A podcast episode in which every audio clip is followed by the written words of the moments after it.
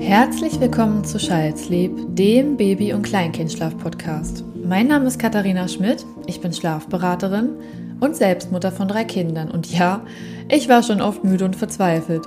Deshalb ist es meine Mission, euch das Thema Schlaf näher zu bringen, damit ihr so viel Grundwissen wie möglich erhalten könnt. Denn Wissen ist Macht. Und je mehr ihr wisst, desto entspannter könnt ihr in eurer Elternschaft sein. Also macht es euch gemütlich. Ich freue mich so sehr, dass ihr dabei seid. Viel Spaß! Heute habe ich einen ganz tollen Gast bei mir ähm, auf vielfachen Wunsch, weil das Thema euch sehr interessiert, und zwar die liebe Gina von Mom Forces. Und Gina hat angeboten, dass sie uns Fragen beantwortet rund um das Thema ähm, Rückbildung, Beckenboden, Sport und so weiter. Also alles, was mit der Veränderung des Körpers einhergeht. Mhm. Und ähm, ich rede jetzt gar nicht so viel, sondern ich sage einfach mal schön, dass du da bist. Und vielleicht magst du dich ja mal für uns vorstellen, wie du dazu gekommen bist, wer du bist und so weiter. Das interessiert bestimmt alle. Ja, hallo erstmal und vielen lieben Dank für die Einladung. Ich freue mich sehr, dass ich heute hier sein darf.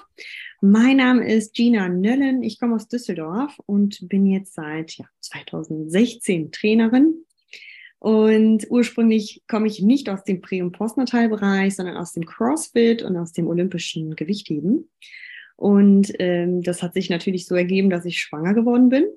Und dann stand ich da und dachte mir, ja, eigentlich müsstest du ja jetzt wissen, äh, was zu tun ist, hatte aber natürlich wirklich keine Ahnung. Ich stand auch da und hatte Angst, mache ich was falsch? Und habe ich gedacht, komm, schaust du einfach mal, ne, ob du dich irgendwie da weiterbilden kannst. Und ähm, ja, habe mich dann zur Prä- und Postnatal-Trainerin ähm, ausbilden lassen. Nicht nur äh, in der deutschen Akademie, sondern auch international. Ähm, bei der Girls Gone Strong äh, Academy habe ich mich ausbilden lassen und ähm, bin mich stetig am Weiterbilden, was auch Rektusdiastase angeht, Organsenkungen, Inkontinenz und so weiter und so fort. Ähm, ich arbeite sehr evidenzbasiert, lege da auch viel Wert drauf. Und ähm, ja, ich muss sagen, ich habe da so ein bisschen mein Herz drin verloren und äh, ich wusste ganz lange Zeit nicht, was ich so wirklich machen will, mein restliches Leben. Und jetzt weiß ich es und äh, ich liebe meinen Beruf wirklich sehr und ich kann mir überhaupt nichts anderes mehr vorstellen. Das ist ja richtig gut. Da interessiert mich mal gerade, gibt es einen Unterschied zwischen, ähm, sag ich mal, der, also der englisch vielleicht ausgerichteten Ausbildung oder dem deutschen Bereich? Oder hast du das Gefühl, ja. dass es da international Unterschiede gibt? Definitiv. Leider ist es so, dass ähm, viele, viele Ausbildungsstätten in Deutschland so ein bisschen veraltet sind und noch sehr altes Wissen lehren, was irgendwie in den 50er, 60ern ähm, rausgebracht wurde. Oder was halt schon ein bisschen ärgerlich ist, äh, dass irgendwie Wissen und Mythen verbreitet werden, die absolut keine Grundlage haben, keine wissenschaftliche Grundlage. Es sind mehr Theorien und Meinungen. Und wenn du in den englischsprachigen Raum schaust, mit englischsprachig meine ich jetzt USA, Kanada oder Australien, da ist man sehr viel weiter. Da gibt es teilweise äh, Guidelines für Schwangere, wie oft man trainieren soll, was man trainieren soll, was Super. hier in Europa leider wirklich fehlt. Und es gibt ja tatsächlich auch von der WHO eine offizielle Empfehlung für Schwangere und für Postpartum, also Rückbildung, äh, wie viele Minuten du trainieren sollst, wie sich so ein bisschen Ausdauer und Krafttraining ähm, darunter aufteilen. Und das fehlt hier einfach im deutschsprachigen Raum leider. Das heißt, es gibt in Europa kein Land, von dem du sagst, das kommt dem nah, was eben dann vielleicht in Amerika, Kanada und Australien gelehrt wird? Nicht mal ich Großbritannien? Sagen, doch, doch, im Englischsprachigen, also ah, ja. Großbritannien findest du auch schon ein paar gute ähm, Ausbilder. Ähm, ich muss sagen, ich weiß jetzt nicht, wie das in jedem einzelnen Land ist, aber ich bewege mich viel im International Klar. Raum. Mhm. Ähm, deswegen weiß ich da gut Bescheid, wie das im englischsprachigen Raum dann ist. Ne? Super. Okay, bevor ich dich jetzt mit meinen Fragen löchere, um die geht es ja gar nicht, fangen wir mal an mit den Fragen aus äh, meiner Community. Und zwar haben wir einen Fragensticker eingestellt und da sollte jeder einfach mal seine Frage zu dem Thema stellen. Und es waren einige Fragen und ich habe die jetzt sozusagen zusammengefasst und sortiert. Mhm. Und deswegen würde ich, wenn es für dich okay ist, mit der ersten Frage anfangen. Und zwar, wann soll man denn mit Sport nach der Geburt beginnen? Ja, das ist super, super individuell. Wir schauen jetzt erstmal, wer ist denn diese Person? Es gibt jetzt Frauen, die haben nie Sport gemacht im Leben und du hast natürlich Athletinnen, die High-Performance-Athletinnen sind. Die trainieren natürlich ganz anders und fangen auch ganz anders wieder an. Ähm, wir müssen auf jeden Fall erstmal Sport definieren. Ähm, natürlich soll man nicht gleich nach der Geburt irgendwie laufen gehen oder aufs Trampolin oder ne, so, dass man da mega krass jetzt erstmal einsteigt. Aber es ist Fakt, dass Bewegung auch gleich nach der Geburt förderlich ist für die Wundheilung und Bewegung kann halt komplett unterschiedlich aussehen. Ähm, ob du jetzt so ein bisschen Mobility machst, so ein bisschen schon mal den Beckenboden wahrnimmst und anspannst, das sind ja schon erste Übungen. Und daraufhin kannst du dann progressiv aufbauen. Und da ist jetzt wirklich die Frage ähm, der Individualität, weil wir sind alle anders, wir haben alle verschiedene Erfahrungen. Was auch ganz wichtig ist, ist die Frage, hat die Frau auch in der Schwangerschaft trainiert? Ne?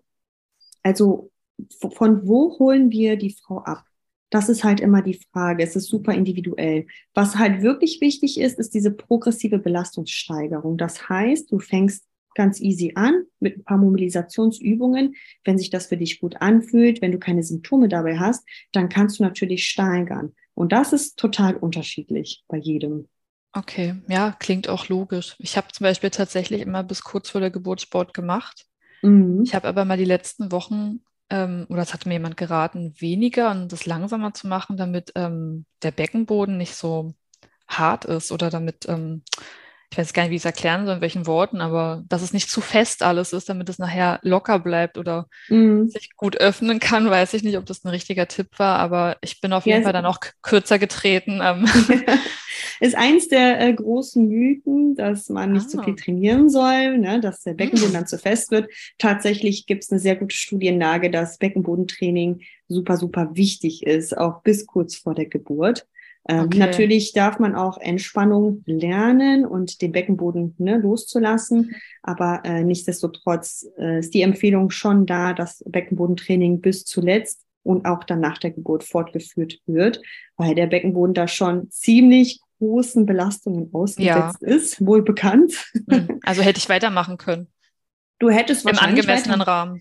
Genau, also wenn es für, ah, ja. hätte es sich für dich noch gut angefühlt und du hättest keine Symptome dabei gehabt, wäre ja, es immer. überhaupt gar kein Problem gewesen. Super. Und ich hatte ja sowieso, ich habe das aus der Hoffnung heraus gemacht, dass meine Geburten nicht so lange dauern.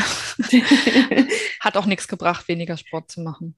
Genau, ja. also ob du weniger oder mehr machst, beeinflusst die Geburt absolut nicht. Was Geburt angeht, da kommen so viele Faktoren zusammen, die da mitspielen und Sport okay. ist einer der kleinsten, sage ich jetzt mal. Okay, gut. Nächste Frage. Reicht denn ein Rückbildungskurs aus, um nach einer Geburt wieder komplett fit zu sein?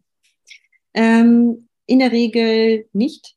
Es kommt darauf an, wie der Kurs aufgebaut ist natürlich. Also wenn du jetzt in einen Oldschool-Rückbildungskurs gehst, wo man acht bis zehn Wochen auf dem Rücken atmet, reicht das absolut nicht aus. Mhm. Ähm, du brauchst schon Belastung für die Muskeln.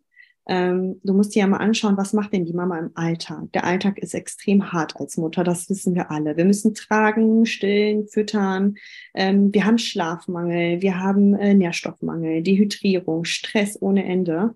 Und ähm, da reicht es nicht aus, im Kurs acht Wochen lang ein bisschen ähm, den Beckenboden anzuspannen. Da muss, muss der Körper und die Muskelgruppen müssen da wirklich auf den Alltag vorbereitet werden. Und das schafft man mit Krafttraining. Krafttraining ist meiner Meinung nach die Antwort für alle Mamas und sollte auch angepasst in Rückbildungskursen integriert werden. Ne? Krafttraining, ne, wenn man jetzt an Krafttraining denkt, äh, stellt man sich da irgendwie so ein 100 Kilo Backsquat vor. Krafttraining fängt schon bei einem ganz normalen Bodyweight Squat an. Das mhm. ist schon Krafttraining. Ja, und dass man von da aus dann aufbaut. Und deswegen sage ich halt immer, es kommt drauf an, was für ein Kurs es ist. Es gibt ähm, einzelne Kurse, meiner ist auch so aufgebaut, ähm, wo es wirklich Training ist Training für den Alltag, für die Herausforderungen des Alltags ähm, als ja. Mama. Mhm. Und deswegen, ähm, soll, man sollte nicht aufhören. Ne? Also Training und auch ein Rückbildungskurs ist ja äh, keine Wunderpille. Ne? Wenn du aufhörst zu trainieren, was passiert dann? Dann äh, schrumpfen deine Muskeln natürlich ja. auch wieder. Ne? Man sollte schon dabei bleiben, ja. Also ich bin auch ein riesiger Fan vom Krafttraining. Mhm. Äh, ich habe, als ich noch jünger war, in meinen 20ern auch mehr, also ich habe da Krafttraining und Laufen kombiniert tatsächlich. Cool. Aber ich habe mich cool. zum Laufen immer ein bisschen gezwungen. Es ist nicht so meins. und als ich dann in Brasilien gewohnt habe, war Fitnessstudio zu teuer. Bodyweight mhm. war damals noch nicht so, äh, ja, es war noch mhm. nicht so im Kommen. Und dann war halt wirklich die einzige Sache, die ich machen konnte, viel laufen gehen. Und ich sage dir, ich habe eigentlich eher an Fitness verloren. Mhm. Also deswegen ist für mich so Krafttraining eigentlich das A und O seither. Mhm. Für mich zumindest. Jeder hat ja eine mhm. andere Vorliebe. Der eine, der geht Radfahren, der nächste, der genau, joggt ja. und kann entspannen. Und ich habe immer auf diesen Moment gewartet beim Laufen. Wann kann ich denn endlich mal die Zeit vergessen? Mhm. Also ich komme dabei nicht zur Ruhe, aber gut. Das ist auch ein wichtiger Punkt. Ne? Also es muss auch irgendwo Spaß machen. Deswegen ja. sollte man schon einen Sport für sich finden, den man auch genießen kann. Mhm. Ähm, dass man vielleicht im Krafttraining erstmal einsteigen muss. Es gibt ja verschiedene Arten. Es gibt Functional, es gibt CrossFit, es gibt ja alles Mögliche, was du da ausprobieren könntest. Ausdauertraining ist natürlich auch wichtig, aber es muss nicht Laufen sein. Ne? Wenn du Laufen wirklich auf den Tod nicht ähm, ausstehen kannst, dann geh nicht laufen. Absolut. geh aufs Fahrrad, mach was dir Spaß ja. macht, was, ne, wo du Bock drauf hast. Man braucht ja auch eine Motivation und wenn man Richtig. sich quält, dann hält es nicht lang vor. Genau das ist das. Ja, Genau, okay, nächste Frage. Ähm, das ist so ein bisschen grob zusammengefasst. Ähm, was passiert denn, wenn ich einfach gar nichts mache? Ja, gute Frage. Ne? Kann man so pauschal wahrscheinlich nicht beantworten. Es gibt tatsächlich Frauen, die machen nichts und dem passiert auch nichts. Es ist so individuell, das ist ähm, eine schwierige Frage. Du hast jetzt bestimmt Leute dabei, die sagen, oh nein, oh Gott, oh Gott, der Beckenboden. Aber es gibt tatsächlich diese Frauen, die nichts machen. Und es gibt auch diese Frauen, die, die in Anführungsstrichen zu früh und zu hart in den Sport wieder einsteigen und es passiert gar nichts. Ja. Was, was okay. sagt uns das am Ende des Tages? Wir wissen es nicht, ne? Ja, Aber es macht schon Sinn, ähm, nach einer Geburt, die ein Riesenereignis ist, nach neun Monaten Schwangerschaft, wo sich der Körper auch wirklich extrem verändert hat, macht es schon Sinn, ähm, erstmal easy anzufangen und dann einfach zu schauen, wie ist mein Körper, was macht der mit? Ne? Ja. Also natürlich kannst du nichts machen. Ne? Das ist halt dir überlassen. Ne? Ich bin auch ein großer Fan der ähm, äh, Autonomie. Das kann jeder für sich selbst entscheiden. Ähm, Absolut. Ich sehe meine Aufgabe darin, ähm, zu informieren. Ich mache niemanden irgendwelche Vorschreibungen oder sage, was jemand tun soll. Ähm, am Ende des Tages liefere ich die Information und du kannst eine informierte Entscheidung für dich selber treffen. Klingt super. Okay, wie kann ich denn den Beckenboden erspüren? Da gibt es ganz verschiedene Möglichkeiten. Wenn wir uns jetzt, ähm, wenn wir jetzt mal sagen würden, wir möchten unsere Körperöffnungen schließen, da hätten wir schon eine Beckenbodenkontraktion. Das ist nämlich eine der Aufgaben des Beckenbodens, die Körperöffnungen zu schließen, aber auch wieder loszulassen. Ne, dieses ganz natürliche Gefühl auf dem PC, wenn man Urin laufen lässt, das ist eine Beckenbodenentspannung. Und eine Anspannung wäre, wenn du dir einfach mal vorstellen würdest, du musst ganz, ganz, ganz dringend auf die Toilette mhm. und jetzt stehst du im Nirgendwo und es ist absolut kein WC in der Nähe. Was machst du also? Du hältst Urin ein. Und das ist eine Beckenbodenanspannung. Ähm, den Beckenboden kann man auch innerlich hochziehen. Das wäre mhm. jetzt aber dann nochmal eine andere Aufgabe. Okay.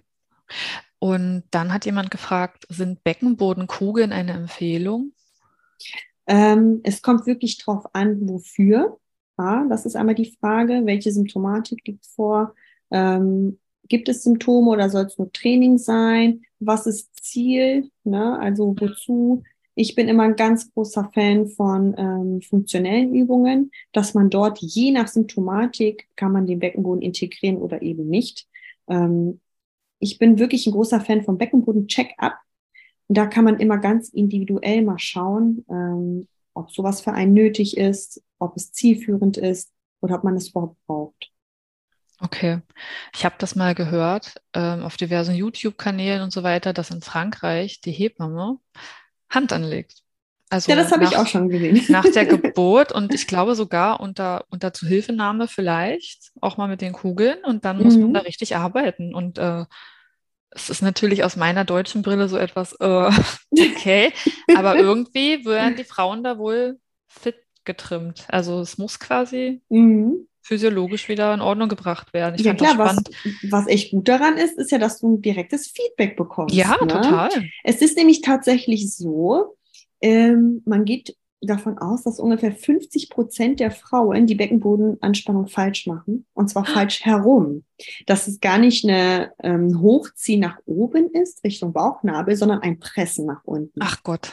Okay. Und da gibt es eine ganz tolle Übung, die du eigentlich machen kannst wenn du jetzt mal versuchen möchtest, deinen Beckenboden hochzuziehen, mhm. könntest du selber Hand anlegen. Das heißt, du legst einfach mal deine Hand auf deine Körperöffnungen, sodass so der Mittelfinger, Zeige und Ringfinger auf dem Damm liegt. Ne? Der Damm ja. ist der Bereich zwischen der Vagina und dem Anus. Mhm. Und wenn du jetzt mal nach unten presst, solltest du einen Druck in der Hand wahrnehmen. Mhm. Machst du das gerade? Tatsächlich ja. das sieht ja keiner.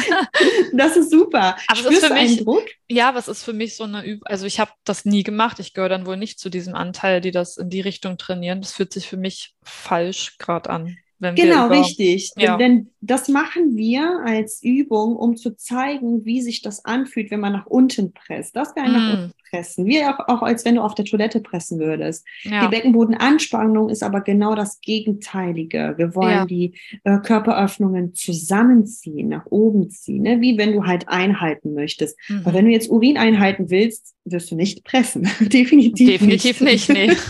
Und das wäre okay. ein direktes Feedback, was du an deiner Hand spüren könntest. Okay. Und das ist wahrscheinlich auch so ein Ding mit den Hebammen ähm, in Frankreich. Du hast ja direktes Feedback. Die kann dir ja sofort sagen, top, machst du richtig oder nee, Absolut. du presst gerade nach unten. Ne? Und irgendwie ist das ja auch ein Teil von einer guten Nachsorge. Und ob sie mhm. jetzt vor der, vor der Geburt an mir rumtastet oder danach, ist ja wahrscheinlich dann auch nicht mehr. Mhm. Klar, man will vielleicht nach der Geburt auch irgendwann einfach mal seine Ruhe haben. War zumindest bei mir so. Aber ja, es geht ja auch am Ende um Gesunderhaltung und ähm, mhm. wieder Aufbau. Von daher. Definitiv, ja. Da können definitiv. wir uns vielleicht mal was von den Nachbarn abgucken. ähm, beim Lachen läuft Pipi, sagt jemand. Wann wird dann das besser? Ja, wenn man dran arbeitet. Ähm, das Ding ist, du musst dir vorstellen, der Beckenboden hat zwei verschiedene Fasertypen, Muskelfasertypen. Es gibt die langsamen Muskelfasern, das sind so die Marathonläufer. Die müssen immer halten. Die, sind, die halten halt mit auch die Organe unter anderem. Dann haben wir die schnellen Muskelfasern, das sind unsere Sprinter. Diese Sprinter, die kommen immer zum Einsatz, wenn erhöhter Druck im Bauchinnenraum kommt. Ein erhöhter Druck passiert, wenn du hustest oder niest oder lachst. Ähm, der Beckenboden kann den Druck nicht halten, beziehungsweise reagiert zu später drauf. Und so läuft dann das Pipi. Ne? Der kann ähm, das Urin dann nicht halten. Und es gibt jetzt verschiedene Möglichkeiten, woran das liegen könnte. Es könnte sein, dass der Beckenboden zu schwach ist.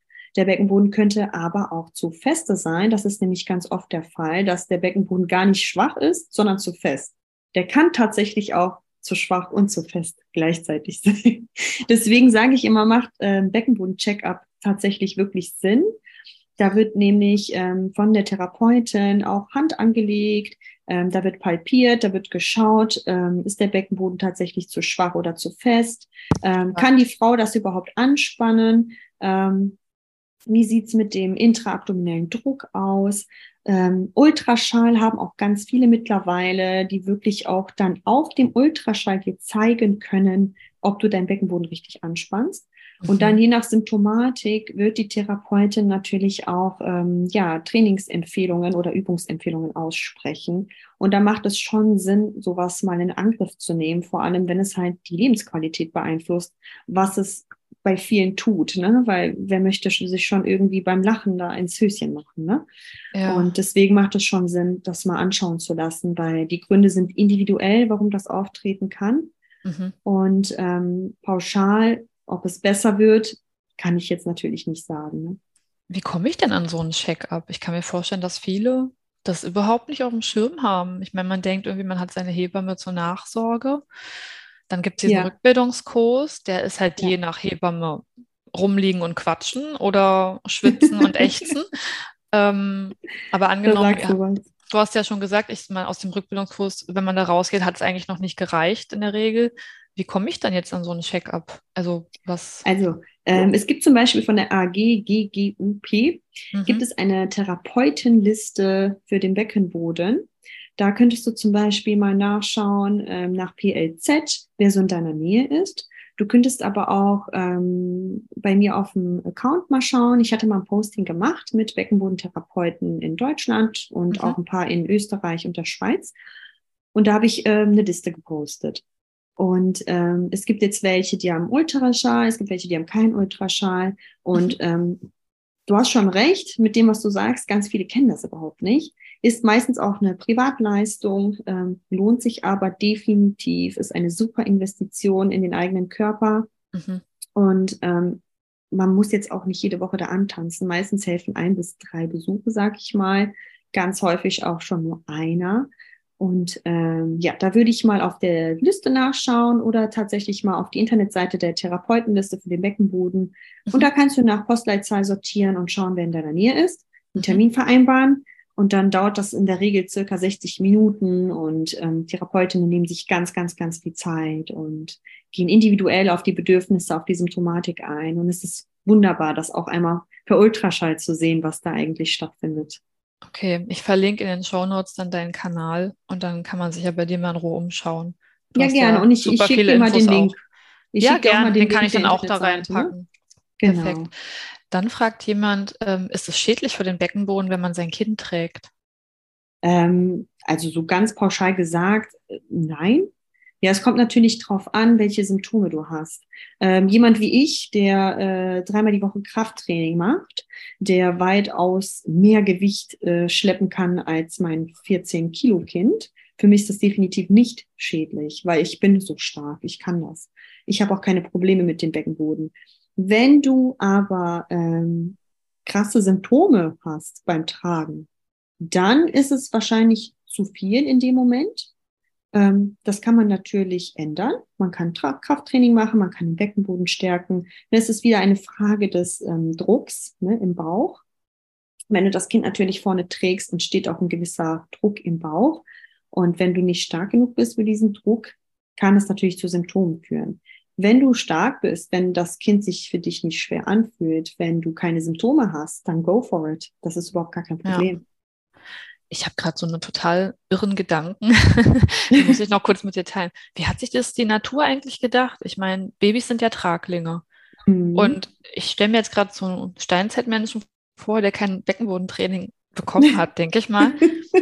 Ja, wie hat die Natur sich das für uns Frauen gedacht? Oder gerade auch noch vor 300 Jahren, wenn es noch keine Spannende richtige Fragen. Verhütung gab, wenn Frauen im Akkord Kinder zur Welt gebracht haben. Was hat die Natur sich für uns Frauen vorgestellt? Wozu sind wir da? Wenn ja. wir dabei vor die Hunde gehen mit unserem Körper.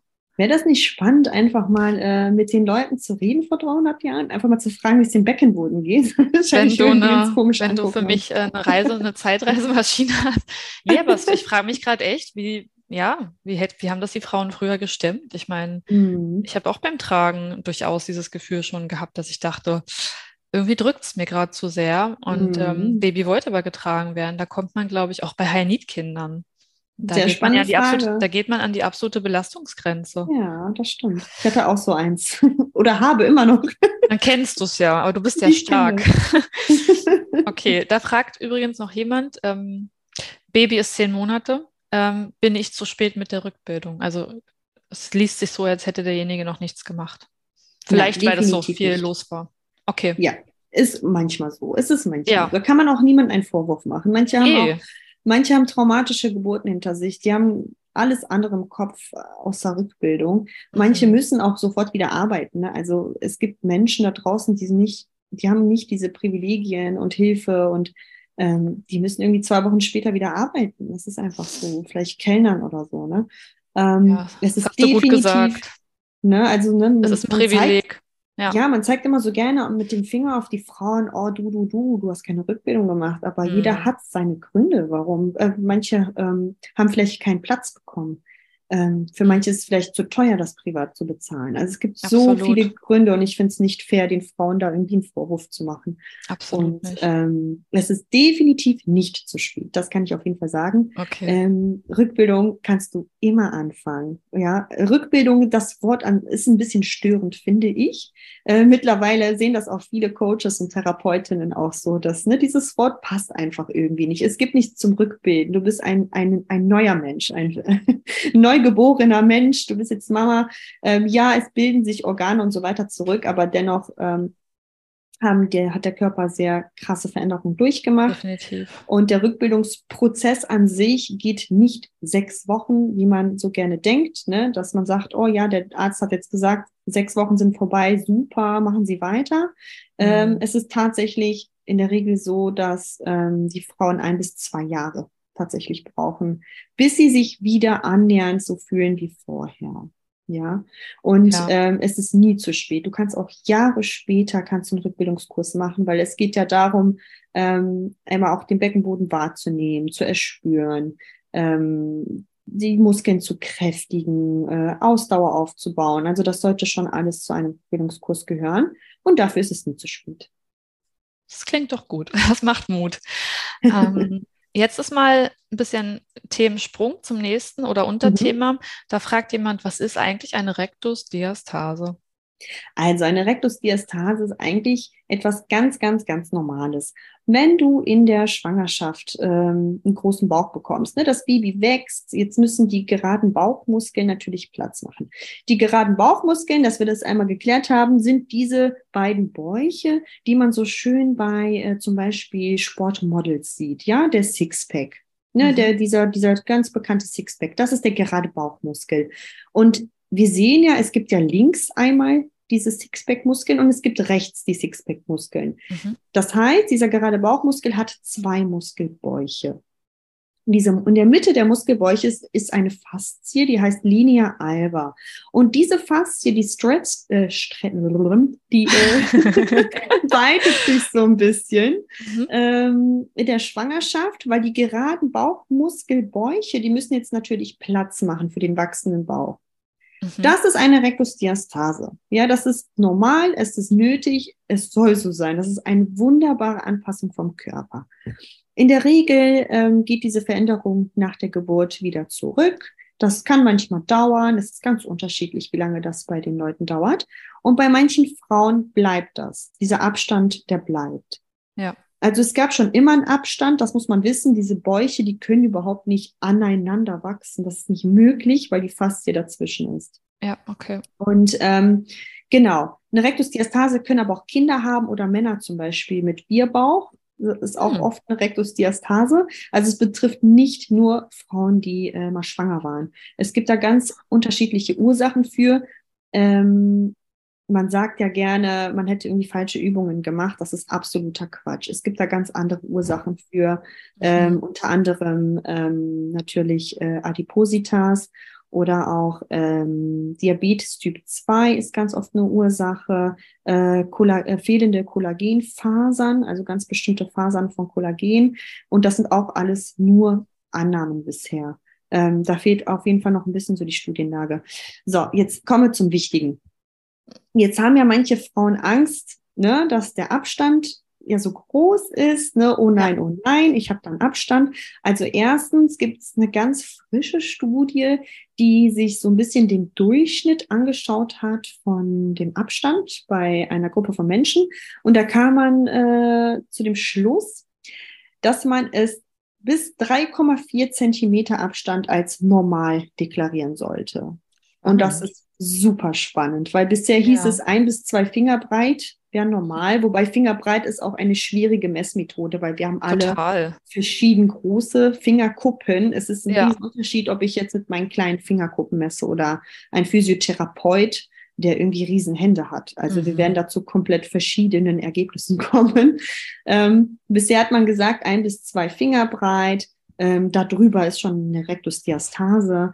Ähm, ja, Jetzt haben wir diese Zahl von 3,4 Zentimeter, was spannend ist. Aber am Ende des Tages ist dieser Abstand total uninteressant. Der interessiert überhaupt niemanden. Es ist vielleicht nur ähm, ja ein äußerliches Ding, wenn es mhm. jemanden stört. Ne? Mhm. Ähm, was wichtig ist, ist die Spannung auf der Faszie, über die wir gerade gesprochen haben. Ne? Zwischen den beiden Muskelbäuchen ist ja diese äh, die Faszie, die Linea alba und da ist es wichtig, da Spannung drauf zu bringen, die Linie alba zu stärken. Ja. Und das heißt, am Ende kann der Abstand noch so breit sein, ähm, wenn du dein Core-Training machst, alle Bauchmuskeln stärkst und damit halt äh, Spannung auf die Linie alba bringst, kannst du alles machen mit einer Rektusdiastase. Da gibt es überhaupt keine Grenzen. Es gibt natürlich auch Frauen, die haben irgendwie äh, zwischen sechs und acht Fingerbreite Rektusdiastasen. Mhm. Ähm, die fühlen sich einfach nicht mehr wohl mit ihrem Aussehen und dann kann man das natürlich auch operativ machen. Ich habe jetzt tatsächlich nach der dritten Schwangerschaft, also nach jeder Schwangerschaft, aber insbesondere nach der dritten, diese tiefer gehenden Bauchmuskeln, also diese, die, nennt man das Core. Also ich habe jetzt mhm. gar nicht nach außen an irgendwelchen Übungen geatmet, sondern oft einfach nur diese Basic-Übungen gemacht, dass mhm. ich ganz stark nach innen ziehe. Auch lange nicht mehr, also ein Jahr nur das. Mhm. Und da habe ich irgendwie mich nochmal anders rangewagt, muss ich sagen. Gott sei Dank auch dank YouTube-Videos und so weiter. Das sind, die Infos werden ja immer mehr. Ähm, und jetzt ist es bei mir tatsächlich so, auch mit weniger Stillen, dass ich gar keinen Finger mehr jetzt reinbekomme. Ja, super. Damit bin ich jetzt auch fein, alles gut. Ich meine, das mhm. war nach Kind 2 und Kind 1 noch nicht so. Mhm. Aber ähm, es ist natürlich toll zu wissen, auch für andere, die mehr Finger noch reinkriegen, dass solange mhm. vielleicht die tiefer gehende Stärke vorhanden ist, dass dann das nach oben oberflächliche bei zwei Fingern jetzt nicht ein Endurteil darstellt, mhm. sozusagen, wo man sich schlecht fühlen Klar. muss. Wie gesagt, du kannst auch sechs Finger breit haben. Wenn der okay. stark ist, dann ist der stark mhm. und dann ähm, kannst du auch alles machen. Du kannst auch deinen Sport wieder machen. Es wow. geht überhaupt nicht um die Breite. Die Breite ist mhm. total uninteressant. Du könntest sogar, so wie du, jetzt ähm, ein Finger breit haben oder einen halben Finger breit haben und ähm, trotzdem eine Bauchwandschwäche haben. Ne, wir ah, sagen ja. dann gerne Bauchwandschwäche, weil es mhm. ist eine mhm. Schwäche am Ende des Tages. Ne? Die ja. Linie alba ist dann trotzdem zu schwach. Es gibt dann Frauen da draußen, die sagen, ähm, die haben zwar keine, ähm, keine Breite, ne, da ist nichts, ne, die können keinen Finger reintun, aber irgendwie fühlen die sich trotzdem nicht richtig in der Mitte. Mhm. Und natürlich kannst du auch ohne diese Breite eine Bauchwandschwäche haben. Und da kommen wir zu einem sehr wichtigen Punkt. Es wird ja gerne behauptet, dass man bei einer Rektusdiastase äh, den geraden Bauchmuskel nicht trainieren soll. Wir wissen tatsächlich aus Studien, dass Frauen mit einer Rektusdiastase meistens sehr, sehr schwache gerade Bauchmuskeln haben. Mhm. Ähm, die sollen unbedingt trainiert werden. Unbedingt. Wenn wir über ähm, Core-Training reden, Core-Training sieht nicht so aus, dass du jetzt 4000 Crunches am Tag machst. Ja, niemand muss Crunches machen oder Sit-ups. Ähm, man kann den Core ganz wunderbar funktionell trainieren. Zum Beispiel ähm, ein Goblet Squat, ne? ein Squat, wo du so ein kleines Gewicht vor der Brust hältst. Das ist schon mhm. super Core-Training. Das trainiert die Core-Muskeln alle zusammen. Und äh, der gerade Bauchmuskel soll unbedingt trainiert werden. Alle, alle Bauchmuskeln sollen trainiert werden. Es macht ja gar keinen Sinn. Wie willst du denn einen Bauchmuskel nicht trainieren, also nicht benutzen? Wie soll das schwierig, ja. das geht überhaupt okay. nicht. Wir, wir wissen auch aus Ultraschalls, beziehungsweise durfte ich ähm, sehr oft schon bei Therapeutinnen und ähm, bei meinem großen äh, Vorbild Anthony Lowe sehen, ähm, dass wenn du die, auch wenn du den Transversus, ne, diesen tiefen Muskel, den du angesprochen hast, wenn du den versuchst anzuspannen, dann äh, gehen alle Muskeln an, alle Bauchmuskeln. Stimmt. Kannst ihn gar nicht isoliert anspannen. Ja, okay. also wenn ich jetzt dir sage, spanne den Transversus an, den wirst du nicht alleine anspannen. Es werden sich auch die äh, seitlichen und die geraden Bauchmuskeln mit aktivieren. Ganz, ganz ja. klar. Und es macht auch keinen Sinn, wozu willst du denn diesen Muskel isoliert ansteuern? Mhm. Wenn er doch in einer Muskelkette mit den anderen arbeitet. Mhm. Also wie viel Sinn soll das denn ergeben? Wozu machen wir das denn? Ich sage jetzt auch nicht zu dir, spann mal deinen Bizeps an. Was soll dir das denn bringen? Mhm. Ja? Außer, dass ich denke, yay, ich bin stark. okay. Ähm, wenn ich jetzt mir vorstelle, jemand hört die Folge zum ersten Mal und ähm, hat jetzt uns reden hören, was ist eine Rektusdiastase? Jetzt mhm. fragt er sich vielleicht, wie ertaste ich die?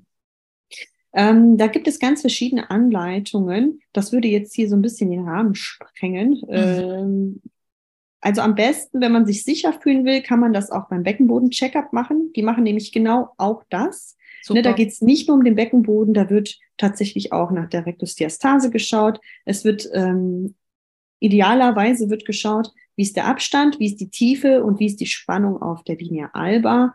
Und ähm, ja, gerne auch im Stehen oder während eines Squats oder so. Man schaut mittlerweile auch gerne während einer Übung, was die Linie alba da eigentlich macht. Ne? Du könntest zum Beispiel auf dem Rücken liegen und so Heel-Taps machen und dann mal erspüren, was die Faszie da eigentlich macht während der Übung, ob die sich auch mit mhm. aktiviert.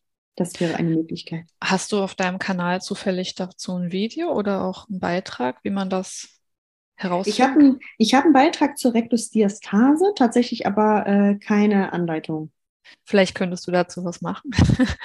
Könnte ich also, vielleicht? Ich habe tatsächlich, dass es jetzt ein Auftrag sein soll, aber vielleicht gucken dann jetzt viele bei dir und wenn du dann quasi das zeigst, dann so, yay, bei ihr können wir das, aber wenn du sagst, es ist so umfassend oder es gibt so viele verschiedene Herangehensweisen. Mhm. Also ich habe tatsächlich ein Video dazu äh, im Rückbildungskurs, in meinem Online-Rückbildungskurs. Da gibt es ein ah, ganzes Kapitel zur Rektusdiastase. Ja, prima. Okay. Und ähm, da gibt es dann auch ein Kapitel Selbsttest und da wird man unter Anleitung ähm, von mir, ist ein Video dabei, wo man sehen kann, was man genau machen soll und mit, ähm, ja, mit auch Ton, wo ich erkläre, Perfekt. was wir da gerade machen und mit einem kleinen äh, Fragebogen dabei, den man dann noch ausfüllen kann am Anfang und am Ende des Kurses. Dann schickst du am besten mal den Link, weil den können wir dann auch in die Show Notes tun. Sehr gerne, ja. der äh, ja. kommt Mitte August online. Ach, toll, ist ja bald. Genau. Okay. Genau.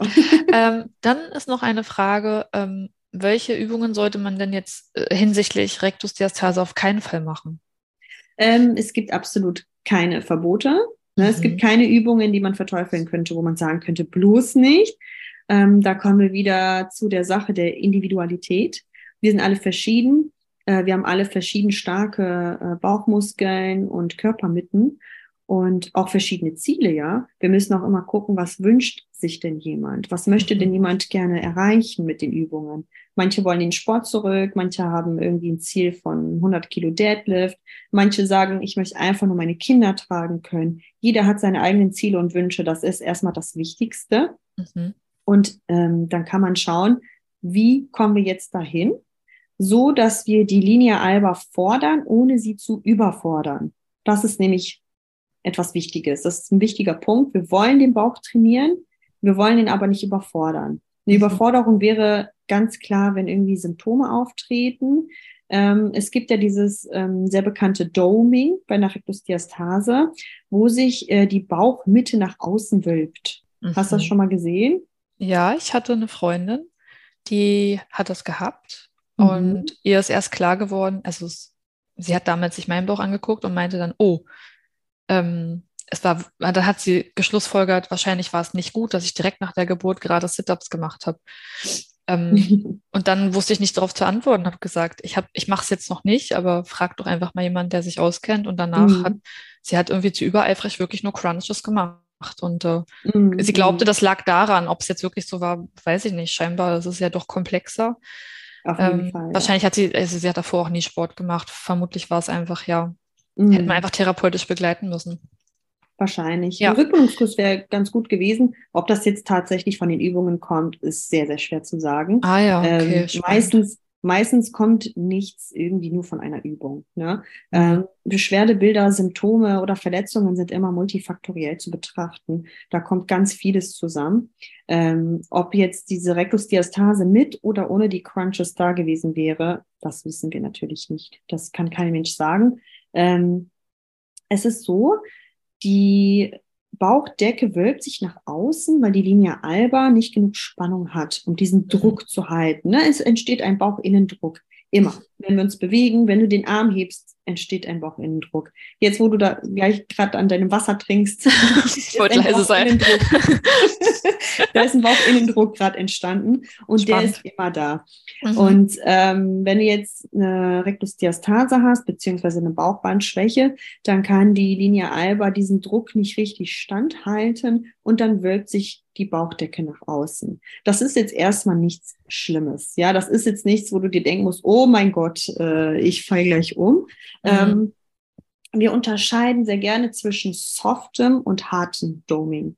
Das heißt, wenn du jetzt zum Beispiel austesten möchtest, ja, du hast diese Wölbung und du weißt, die Wölbung tritt auf, wenn du deinen Kopf in Rückenlage hebst, dann könntest du jetzt mal die Wölbung ein bisschen tasten. Das kannst du dich ruhig mal trauen und ähm, einfach mal schauen, wie ist denn, wie, wie, wie ist diese Wölbung? Ist die weich? Könntest du die wieder reindrücken? Dann ist das softes Coning oder mm. beziehungsweise Doming. Und wir gehen davon aus, dass softes Doming absolut ähm, okay ist. Ne? Mhm. Weil wie, wie könnte denn etwas, was so weich ist, kaputt gehen? Ne? Also mhm. vom Prinzip her. Wenn es ähm, sich extrem hart und fest anfühlt und du kannst es nicht wieder reindrücken, dann könnte es sein, dass es zu viel ähm, Druck drauf ist. Wir haben keine Evidenz dafür, dass das schadet. Das muss man ganz klar sagen. Wir wissen es nicht. Aber es ist schon näher dran an, es könnte vielleicht ein Problem sein, weil es ja, ah, ja. sehr, sehr, sehr viel Druck auf einer noch sehr schwachen Faszie ist. Mhm. Ja, deswegen sagen wir dann, softes Stoming ist okay. Hartes Stoming äh, würden wir dann nochmal schauen, ob wir vielleicht die Übung doch anpassen können. Okay. Ich kann mir vorstellen, dass das ja für manche Frauen auch eine Belastung ist, ähm, weil hm. sie sich vielleicht hm. einfach nicht wohlfühlen. So heutzutage ist Richtig. ja auch der Druck von außen extrem hoch, dass man nach der Schwangerschaft wieder ja. aussehen soll wie vorher. Und man sieht hm. überall in den Medien diese perfekten Mamas. Und dann glaube ich schon, dass man dann auch sehr traurig ist oder verzweifelt und dann hat man vielleicht keine Zeit, um das in den Griff zu kriegen hm. und falsche Vorstellungen. Ähm, eine Frage, die ich auch spannend finde, ähm, gerade wenn man jetzt merkt, man hat eine Rektusdiastase, hat aber wieder Kinderwunsch, ähm, muss man das in Anführungszeichen beheben, bevor man das nächste Kind bekommt? Oder mhm. spielt das keine Rolle? Ähm, in der Regel muss man da nichts beheben. Ja, also ja. man muss ganz klar auch dazu sagen, unsere Körper äh, sind keine zerbrechlichen Vasen, ja, mhm. wie das manchmal so dargestellt wird, äh, das und das und das ist schlimm und geht kaputt, ne? Also unsere Körper sind extrem stark und auch adaptierfähig. Wir adaptieren sehr, sehr, sehr, sehr gut. Ne? Der Körper kann sich gut anpassen und mhm. ähm, ist auch äh, ausdauerfähig und belastbar, ja. Das muss man den Frauen mal mitgeben und nicht immer nur Angst schüren. Ne? Das ist halt mhm. mein Problem in dieser Bubble, dass so viel Angst gemacht wird und die Frauen, die sitzen da und die, die haben Angst, sogar noch ein Kind zu bekommen. Ne? Oh. Diese Frage ist ja da. Ne? Mhm. Die haben Angst, ein Kind zu bekommen. Dann habe ich Kundinnen, die stehen jahrelang über die Seite auf. Ne? Also das ist Wahnsinn, was da einem für eine Angst gemacht wird. Unsere Körper sind so unglaublich stark. Mhm. Und ähm, ja, ich finde es ein bisschen schade, dass dann so viel Angst gemacht wird. Ähm, ob du jetzt da was beheben musst, also das würde ich jetzt sagen, eher nicht. Ich würde mhm. aber schon mein Core-Training machen, ne? Weil wenn du schon diese Bauchbandschwäche hast, und jetzt kommt nochmal so ein Gewicht, ne, und du wirst jetzt nochmal schwanger, ähm, ist das natürlich nochmal eine zusätzliche Belastung und lädt natürlich auf jeden Fall dazu ein, ähm, Schwangerschaftssport zu machen. Ne? Und da ja. ist auch wieder Krafttraining super. Krafttraining ist ganz, ganz toll für die Schwangerschaft. Würdest du sagen, dass die Größe des Bauches bei den Folgeschwangerschaften etwas darüber aussagt, wie fest der Chor wieder war? Nein, das würde ich nicht sagen. Gar nicht. Nee. Überhaupt okay. nicht. Nee. Ähm, ne, der Körper ja. denkt sich schon was dabei, wie groß der Bauch wird, ne? Okay, also ist das einfach sehr individuell und ähm, ja, auf jeden jeder Fall. hat jeder mhm. hat genetisch seine Bauchgröße. Auf jeden Fall, ja. Weil man ja merkt, ich, dass nach den Folgekindern sind die Bäuche ja oft größer bei den Frauen. Das erste ist vielleicht noch eine Murmel und wenn man mhm. dann zweite Kind kriegt, auf einmal haben die Frauen das Gefühl, wow, es explodiert, es explodiert ja förmlich. Ähm, was ist da los? Deswegen, ich konnte mir das auch nicht erklären. Ja. Warum die Bäuche immer größer wurden? Das ist eine spannende Frage. Ich habe auch von ganz vielen Kundinnen, aber auch von Freundinnen gehört, dass ähm, nach der, also ab der zweiten Schwangerschaft es auch alles viel schneller geht. Mir kam ja. die Idee, dass vielleicht der Körper gelernt hat mhm. und einfach schneller alles macht. Also wäre jetzt so eine Idee von mir. Ich weiß es natürlich nicht so genau, ich aber mit dem, Chor, mit dem Chor hat es auf jeden Fall nichts zu tun, nein. Weil, Weil, du hast ja auch Frauen, die haben super starken Chor oder Frauen, die sind sogar noch trainierter nach der Schwangerschaft und die haben trotzdem okay. große Bäuche. Ne? Ja, weil, also ich weiß auch, bei meinem ersten Kind hatte ich einen wirklich kleinen Bauch ähm, mhm. und dann kamen immer diese Sprüche, ach Gott, das arme Kind und äh, so einen kleinen Bauch und isst du genug? Also es hat echt irgendwann genervt. Ja, die beim, Leute sind ganz schön übergriffig. Total, fassen das mhm. auch an. Mhm. Beim zweiten Kind kam sofort, äh, da brauchst du ja einen Abstandshalter oder großer Gott, äh, wirfst du mhm. bald, so mhm. nach dem Motto. Äh, ich fand es total heftig, wie ich mich diesen ganzen Bewertungen ähm, aussetzen musste also ich, ich war halt, wie ich war.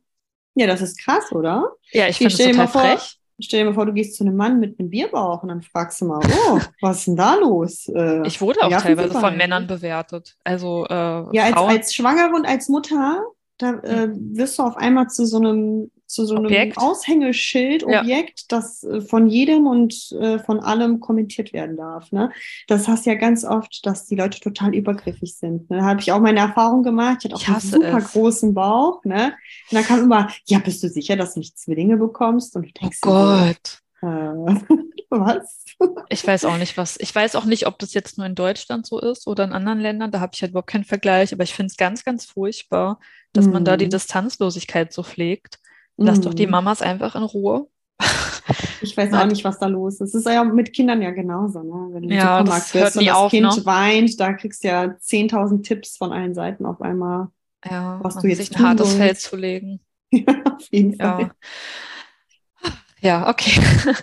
ähm, eine Frage fand ich auch interessant und ich kann mir vorstellen, dass es auch einige Frauen äh, sich das fragen. Wie bekomme ich die überschüssige Haut am Bauch weg? Ja, schwieriges Thema. Äh, wenn es einmal gedehnt ist, bekommst du es wahrscheinlich nicht mehr weg. Durch Sport auf jeden Fall äh, eher nicht. Mhm. Das ist ein Wunschdenken und es tut mir sehr leid, dass da so viele Frauen draußen sind, die sich irgendwie von YouTube-Videos blenden lassen und da 10.000 Sit-ups am Tag machen. Ach Gott. Das wird absolut nichts bringen. Ähm, was du machen kannst, definitiv, ist gesunde Ernährung. Das ist nun mal das A und O, wenn man abnehmen möchte und Ganzkörpertraining, ja. Ähm, du kannst nicht mit Übungen gezielt an Stellen abnehmen. Das ist nicht möglich, auch wenn das oft so dargestellt wird. Ähm, ja. Sit-ups werden nicht dafür sorgen, dass äh, das Bauchfett weggeht. Deine Gene bestimmen als allererstes, wo du zuerst abnimmst. Ja, da kannst du 10.000 Sit-ups am Tag machen. Wenn deine Gene es vorgesehen haben, dass du erst an den Beinen abnimmst, dann werden diese Sit-ups überhaupt nichts bringen, außer mhm. extreme Muskelkater. Deswegen ähm, kann ich nur dazu raten, sich wirklich ähm, mit der Ernährung fit zu halten. Das ist halt echt wichtig. Ne? Das ist nicht zu unterschätzen. Viel Wasser trinken, Stress reduzieren ist ein wichtiger Punkt, wenn man am Bauch abnehmen möchte. Ähm, ja, und natürlich Sport. Was ja. anderes wird nicht helfen. Es gibt kein Wundermittel. Würdest du sagen, dass wenn man ähm, in seinen Zwanzigern ähm, sein erstes Kind bekommt, was ja heutzutage nicht mehr so normal ist, dass sich die Haut schneller regeneriert als zum Beispiel jetzt eine Frau, die mit 35 ich glaube, es kommt oder? ganz darauf an, ehrlich gesagt. Das ist mhm. super individuell. Das sind wirklich auch immer die Gene, ne, die da eine äh, Mitspracherecht haben. Mhm. Du hast auch Frauen, die 30 Kinder kriegen, die, ähm, bei denen ist alles wie vorher. Da hat sich mhm. überhaupt nichts gedehnt. Du hast aber auch, ähm, du hast junge Frauen, die Anfang 20 Kind bekommen und dann Dehnungsstreifen am Bauch haben. Es ist so individuell, das kann man okay. gar nicht pauschal sagen, ne? Mm, okay, ja. Du merkst schon, es ist immer viel. Es ist immer individuell, aber, aber es, ist ja auch okay. Immer so, ne? Wir Weil sind ja sind alle, alle verschieden. Ja. Genau. Ähm, hier steht, also ich habe es jetzt einfach mal genauso abgetippt. Ich glaube, das ist nicht das vollkommene Wort dafür. Sympfschmerzen, also Symphyse oder so. Mhm. Gebot, aber zwei Jahre her. Was tun? Da würde ich auch definitiv mal jemanden drüber schauen lassen. Ähm, es ist schon ungewöhnlich, dass es so lange schmerzt. Zum Füßenschmerzen sind erstmal sehr, sehr gängig in der Schwangerschaft und Postpartum ähm, ist halt ein erhöhtes Schmerzempfinden. Mhm. Ähm, aber da würde ich einfach mal eine Fachperson drüber schauen lassen. Auf jeden Fall. Ja. Okay. Ähm, eine andere Frage: Wie beeinflusst Stillen das Thema Sport und vielleicht auch ja, Rückbildung? Das ist immer wieder eine sehr spannende Frage. Ähm, es gibt ja diese Mythen, dass die Milch sauer wird. Da kann ich direkt mal sagen, nein. die Milch wird weder sauer noch äh, wird die weniger oder sonst was. Ja, ähm, man muss natürlich auf seine Ernährung schauen und auf Wasser. Ne? Du sollst natürlich genug essen und trinken. Das ist ja ganz klar und vielleicht an Sporttagen auch ein bisschen mehr. Ähm, aber da wird nichts sauer und die Milch geht auch definitiv nicht weg. Ja, das kann ich schon mal sagen. Ähm, da gibt's jetzt verschiedene spannende Themen. Also erstmal sollte man vielleicht vor dem Sport stellen, weil es kann schon sehr unangenehm sein, mit vollen Brüsten Sport zu machen. Ne? Je nachdem, was du machst, kann es schon auch schmerzhaft werden. Vor allem in der ersten sensiblen Zeit sind ja die Brüste ja. richtig prall und dann mhm. kann ja schon äh, zu schnelles Gehen äh, wehtun. Ähm, das auf jeden Fall, einen gut sitzenden BH, das wäre auch noch so ein Tipp. Ähm, was wahrscheinlich die äh, spannende Frage ist, wie sieht es mit den Hormonen aus? Ähm, wir wissen nicht ganz genau, wie die Hormone das jetzt beeinflussen. Wir wissen, dass es sehr verschieden ist. Es kann einen Einfluss haben. Es muss nicht. Es mhm. kann einen Einfluss haben. Was auf jeden Fall nicht der Fall ist, ist, dass irgendwie unsere äh, Gelenke weicher werden oder sowas. Ja, also so funktioniert der Körper nicht. Da würden wir auseinanderbrechen. Ja. Was einen tatsächlichen Einfluss hat, postpartum, was ganz, ganz viele unterschätzen, was dann tatsächlich zu Verletzungen und sowas führen kann, ist der Schlafmangel. Schlafmangel ist extrem, ja. Das war früher eine Foltermethode. Weil keine Regeneration oder? Richtig, ah. richtig. Dazu kommt Nährstoffmangel. Also wie oft sind wir so im Stress mit dem Baby, dass wir nicht vernünftig essen?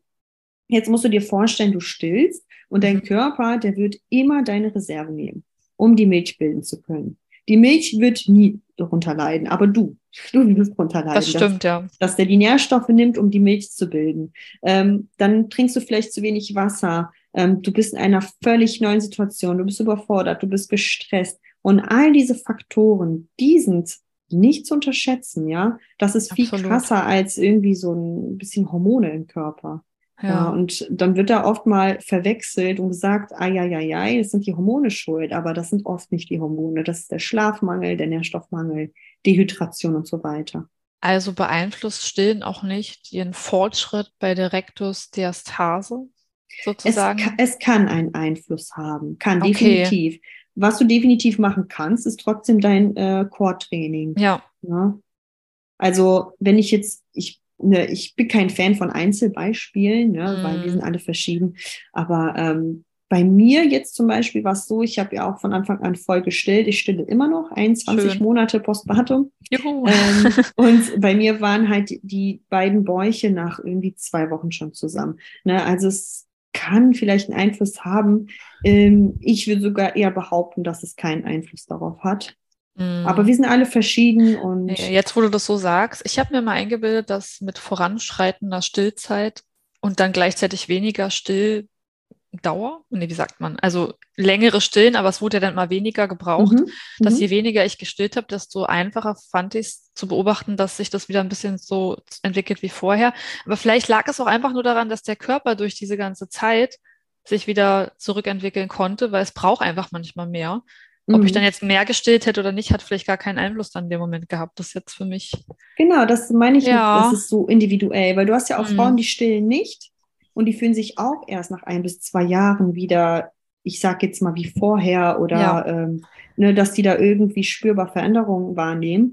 Und was wäre, wenn es gar nicht so wirklich am Stillen liegt, sondern einfach daran, dass mehr Schlaf reinkommt. Man hat langsamen Schlafrhythmus, man schläft mehr, man hat oh, Routinen ja. entwickelt, man isst besser, der Stress ist ein bisschen gesunken, man hat sich eingeliebt. Was wäre denn, wenn es daran liegt und nicht wirklich am Stillen? Ne? Also es, es kann. Multifaktoriell. Genau, multifaktoriell. es Perfekt, kann natürlich ja. daran liegen, dass man abstillt. Und es gibt tatsächlich auch ganz viele Frauen, die sagen, dass sie nach dem Abstellen nochmal ähm, einen Riesenunterschied gemerkt haben. Das kann natürlich alles sein, ne? aber man Wahnsinn. muss, denke ich, alle Bereiche ein bisschen betrachten. Ne? Mhm.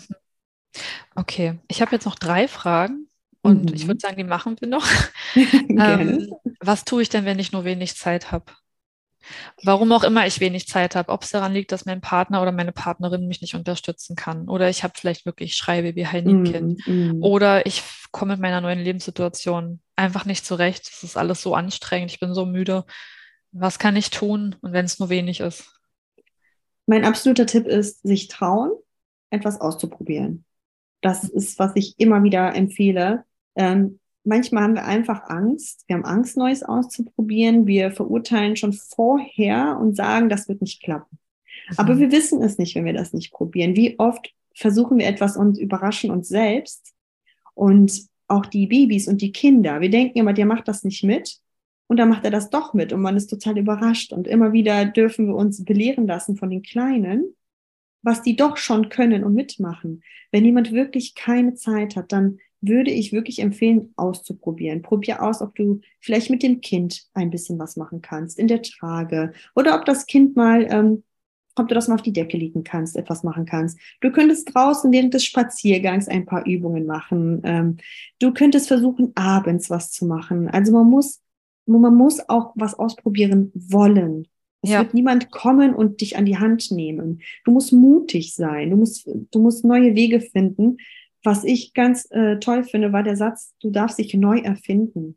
Ne? Ja. Du bist jetzt, du, also es wurde nicht nur ein Kind geboren, es wurde auch eine Mama geboren. Ach, das darf man nicht, das darf man nicht vergessen. Ne? Wir sind nicht mehr die Menschen, die wir vor der Schwangerschaft waren. Wir sind jetzt jemand Neues und du darfst dich jetzt neu aus, äh, ausprobieren, du darfst dich neu erfinden, du darfst neue Routinen finden und schauen, was für dich funktioniert mit dem Baby. Ne? Okay. Einfach Klingt mal mutig Sehr sein. schön. Ja. ähm, dann fragt jemand, wie sieht das denn bei Kaiserschnitt aus? Muss ich da etwas anderes beachten? Ähm, gelten da andere Regeln? Ähm, ja, was ist da zu tun? Ja, also beim Kaiserschnitt ist es natürlich so, dass es eine riesengroße Bauchoperation, das darf man nicht vergessen, ist auch nicht zu unterschätzen. Da werden mehrere Schichten geöffnet, um das Kind äh, auf die Welt zu holen. Ähm, wir haben jetzt einmal die äußere Narbe, die relativ schnell verheilt, so nach ja, vier, sechs, acht Wochen, je nachdem, ist ja die Narbe schon verheilt und sieht ganz okay aus. Wir haben aber auch äh, innere Narben natürlich, ähm, die schon etwas länger Zeit brauchen. Ne? Da kann es ja. auch schon ein bis zwei Jahre brauchen. Ist jetzt definitiv ähm, kein Grund, nichts zu machen. Ja, mhm. wir wissen auch, dass Bewegung die Heilung fördert, ganz, ganz klar. Ähm, natürlich angepasst. Angepasst ähm, an die Symptome, an die Schmerzen. Ähm, so ein bisschen Dehnung darf auf jeden Fall in die Narbe, ne, damit sich das auch, mhm. ähm, damit sich das nicht so verwächst alles, äh, darf man auch leicht dehnen. Es ist aber ganz, ganz wichtig, dass man ähm, da schaut, dass keine Schmerzen entstehen. Es soll nicht wehtun, es soll keine Flüssigkeiten austreten oder bei Schwindel oder sonst was. Ne? Das sind schon so Sachen, wo ich sagen würde, ein bisschen zurücktreten eher. Ähm, es gibt definitiv äh, Übungen, die nach einem Kaiserschnitt nicht geeignet sind. Ja, ganz, ganz klar, ähm, die man besser ersetzen kann. Ähm, dennoch sollte man unbedingt einen Rückbildungskurs machen. Und im Idealfall geht auch die äh, Kursleiterin auf den Kaiserschnitt ein und zeigt vielleicht Ersatzübungen, wenn die Übungen zu schwer sind. Und ja. da appelliere ich auch an alle Mamas, die in einem Rückbildungskurs sind und das Gefühl haben, die Übung ist zu schwer, dass sie da auch was sagen. Ne? Da muss man auf jeden Fall die Hand ja. heben und sagen, hey, ne, irgendwie tut mir das weh, das fühlt sich nicht gut an, hast du einen mhm. Ersatz für mich. Aber Bewegung definitiv ja. ja, ich hatte ja, mein zweites Kind war ein Notkaiserschnitt. Mhm. Also nicht mal, also es war sehr traumatisch für mich mhm. tatsächlich. Und ich war geschockt. Also ich hatte starke Schmerzen die ersten Wochen nach der Geburt. Ähm, ja, wie doll das da wehtat. ähm, ich konnte kaum aufrecht laufen. Man kann sein Kind nicht halten, wie beim mhm. ersten dann. Und äh, Narbenpflege war auch ein riesiges Thema. Also ich mhm. ja, kann auch jedem nur empfehlen, wenn das irgendwie weh tut oder dass man nach so einem Kaiserschnitt mal beim Osteopathen einfach einen Termin mal macht, dass er die Narbe sich mal anguckt. Manchmal sind mhm. ja da auch so, ich weiß kein Fachwort dafür, aber wenn das zieht oder so, manchmal kann der drücken und man soll auch sich mhm. trauen, wenn das ein bisschen verheilt ist, das ordentlich zu massieren, regelmäßig und Fall, zu ja. zupfen und zu ziehen. Was fiel mir wirklich schwer, selber daran zu gehen. Ich hatte riesen mhm. Respekt. Und ja, ich musste länger warten, bis ich wieder mit dem Sport anfangen konnte. Also es war für mich total krass, was das für ein Eingriff war und wie die Regenerationszeit mhm. im Vergleich zur Spontangeburt war. Richtig, also ja. Ähm, ja, also für mich war es echt eine traumatische Erfahrung, muss ich sagen. Und das, das ist jetzt ein anderes Thema, würde einen anderen Podcast füllen, aber da fühlte ich mich auch nicht in der Gesellschaft aufgefangen, weil es immer mhm. hieß, sei doch mhm. froh, dass das Kind noch lebt oder ja, ähm, das ist das, das, also dachte ich so, ja, na klar bin ich froh, aber trotzdem wurde an mir geschnitten, ohne dass ich darauf vorbereitet. Das ja, war echt hart. Also, mhm. aber ja, wäre ein anderes Thema. Ja, aber ich, ich fühle das. Ich hatte auch einen ungewollten Kaiserschnitt und ah, okay. ich, ich kenne diese Aussagen, ne? sei doch froh. Und natürlich ist man froh, aber ja. man darf ja auch, man ist ja trotzdem ein Mensch mit Gefühlen und die Gefühle sind da und die sind äh, richtig und wichtig. Und man darf auch, man darf auch nicht vergessen, dass ganz viele Mamas ähm, nach einem ungewollten Kaiserschnitt oder nach einem Notkaiserschnitt eine äh, posttraumatische Belastungsstörung entwickeln. Das wissen okay. ganz viele gar nicht. Und ähm, äh, realisieren gar nicht, dass die das haben, weil es dir auch keiner sagt. Deswegen ist das auch ein ganz großes Thema in meinem Rückbildungskurs. Ja. Psychische Geschichten, ne, die nach Absolut. der Geburt auftreten können. Weil dann, äh, du sitzt dann da und du gehst ständig diese Ereignisse durch in einer Endlosschleife, ja. was da eigentlich passiert ist. Und natürlich denkst du da vielleicht jetzt nicht an einen Rückbildungskurs oder an Sport. Nicht ne? wirklich, nee. Ich weiß Deswegen, auch noch, als ich da sah, also ich saß ja dann in dem Zimmer am nächsten Morgen, mein Baby lag im Bettchen neben mir, also in meinem Krankenbett. Und äh, dann hieß es gleich jetzt aufstehen, zack sofort bewegen, wo ich schon dachte, okay, wie zum Henker soll ich meinen Oberkörper hochmachen? Der fühlt sich abgekattet an vom Rest. Aber dann noch diese ganzen Mitleidsblicke. Ich meine, die haben es nicht böse mhm. gemeint, aber jeder so, ach je, wir haben es gehört. Leider hat es nicht anders geklappt. Und da dachte ich so, Mensch, da wird es so als, als, als minderwertigere Gebot mm. äh, mhm. klassifiziert, was bei ja, mir noch mehr ja. diesen Eindruck verstärkt hat. Bei mir ist es ja richtig schlecht gelaufen. Mm, also damit fertig zu werden, ja, mm. ja, heute ist es für mich jetzt auch okay. Ich sehe es jetzt als, ich habe jetzt alle Gebotsvarianten erlebt. Also es ist jetzt halt, die Narbe spricht jetzt, ja, die Narbe genau. ist jetzt halt einfach, die erzählt eine Geschichte. Ja, ja muss man wahrscheinlich einfach super. seinen Frieden mitmachen. Mhm. Ja, genau. Das ist doch schön, dass du da einen Weg für dich gefunden hast. Ne? Ich sehe das auch mittlerweile als Geburtskanal meines Kindes. Vielleicht ja. sollte es einfach so sein. Und ich denke, jeder muss da seinen eigenen Weg finden. Da habe ich auch ein großes Kapitel zu mit vielen Tipps, was helfen kann, auch Bücherempfehlungen und so weiter. Ach, prima. Es ist nun mal, es ist nun mal echt. Es ist echt. Ne? Es Die Frauen echt, leiden ja. und da kann man nicht einfach hingehen und sagen, ach ja, komm, sei doch froh, dem Kind ja. geht's doch gut. Vielleicht noch kurz als letzten Einwurf an der Stelle. Mein, mein drittes Kind war wieder eine Spontangeburt mhm. ähm, und dafür musste ich kämpfen.